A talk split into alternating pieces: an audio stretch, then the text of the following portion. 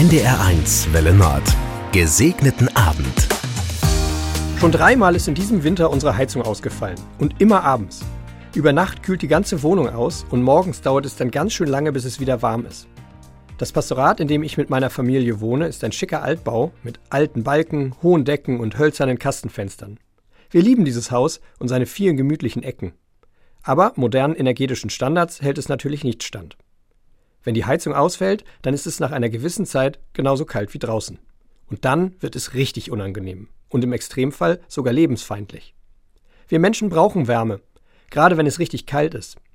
Wir haben zum Glück viele Mittel gefunden, um Wärme zu bekommen, von der Kleidung, die wir tragen, bis zur Heizung.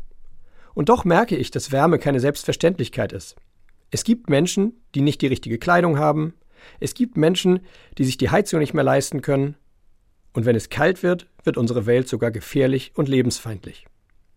Als Christ glaube ich an einen Gott des Lebens, einen, der Leben schafft und fördern will, also auch an einen Gott, der Wärme spenden will. Das kann man symbolisch verstehen, also dass die Kirche den Auftrag hat, in einer erkalteten Welt den Herzen der Menschen Wärme zu spenden. Man kann das Spenden von Wärme aber noch viel konkreter verstehen.